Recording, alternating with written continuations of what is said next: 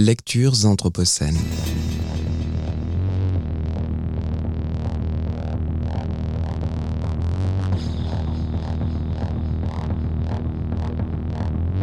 Lecture anthropocène.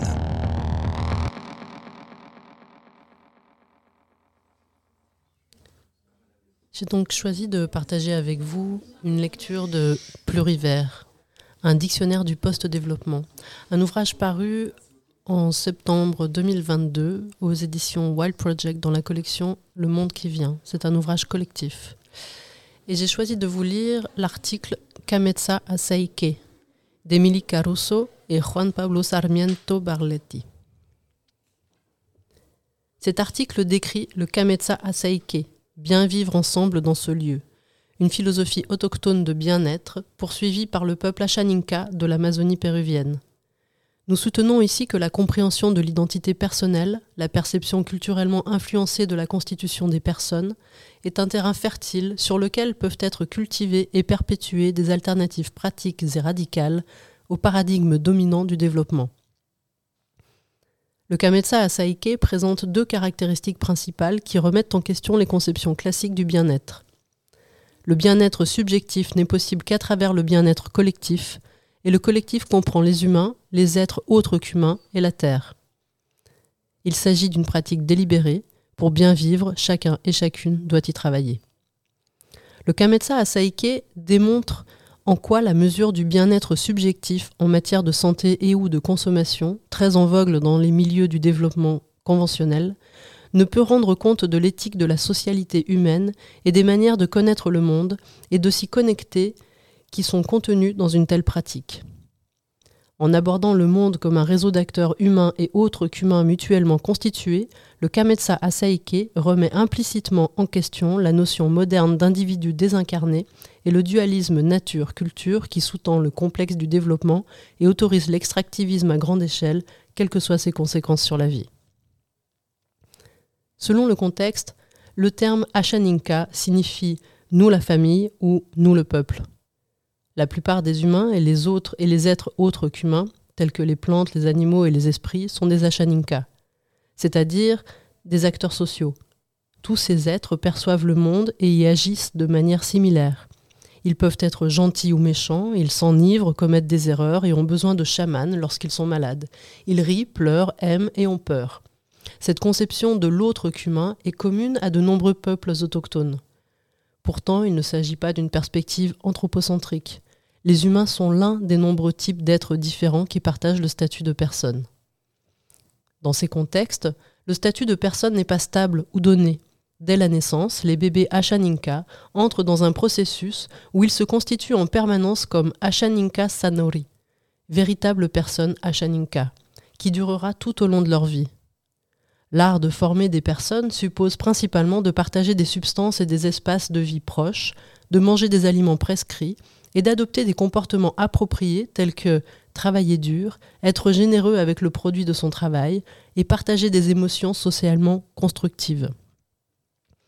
Vivre en tant qu'Ashaninka Sanori exige également de suivre une éthique de convivialité dans la relation avec la Terre, notamment en respectant les êtres autres qu'humains, en prenant soin de la Terre par un travail acharné et en suivant les prescriptions qui énoncent où faire des jardins et ce que l'on peut chasser, pêcher et cueillir, où et quand. En retour, les animaux, les plantes, les esprits et la terre fournissent ce dont les gens ont besoin pour vivre, comme Ashaninka Sanori. Ainsi s'établit un cycle d'interdépendance et d'interconnexion qui renforce continuellement l'Ashaninkaïté des personnes et des lieux et permet le Kametsa Asaike. Le Kametsa Asaike contraste fortement avec l'essor des projets extractivistes à grande échelle dans tout le Pérou, qui sont devenus l'épine dorsale des efforts de reconstruction à la suite de la guerre interne péruvienne 1980-2000. De grandes parties du territoire traditionnel des Achaninka, théâtre d'un épisode de la guerre particulièrement violent et long, ont été concédées par l'État péruvien à des entreprises multinationales pour l'extraction de pétrole et de gaz et la construction de barrages hydroélectriques.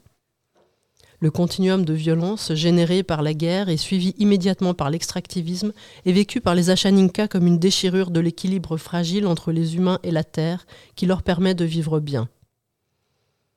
Les 30 dernières années ont vu le détricotage de l'Ashaninka Sanoriite et nous disent nos collaborateurs à Shaninka, la terre est en colère.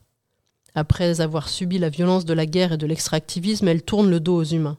Les cultures ne poussent pas, les arbres ne portent pas de fruits, les rivières ne se remplissent plus de poissons, ni les forêts d'animaux, et les esprits qui aident les chamans à guérir et protéger les animaux de la forêt ont disparu.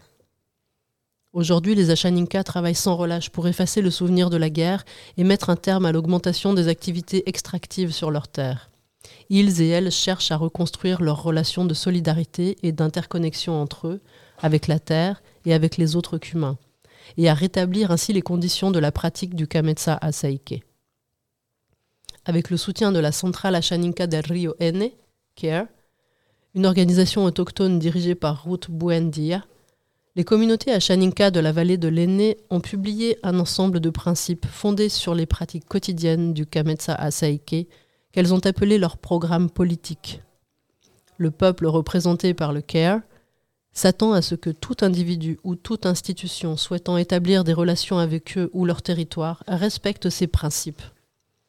Ce manifeste a fait l'objet d'une application immédiate puisque la CARE a lancé une série de projets en 2011 avec le soutien d'ONG internationales telles que Rainforest Foundation UK.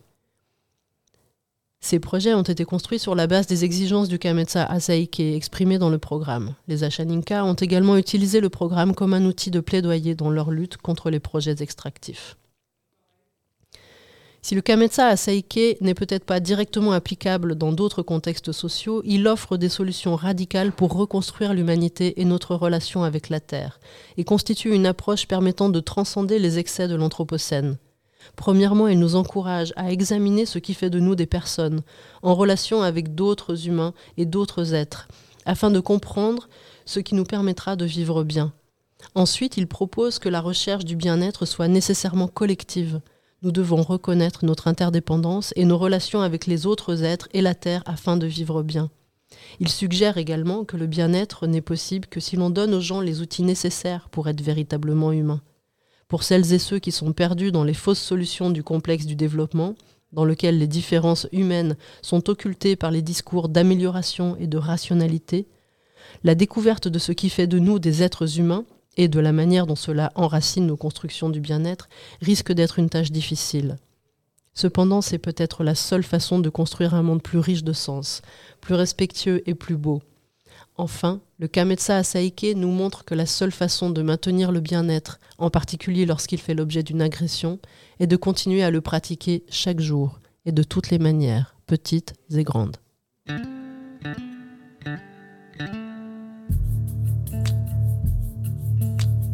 Lectures anthropocènes.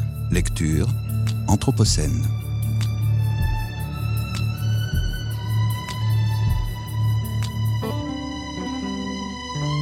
Lectures anthropocènes.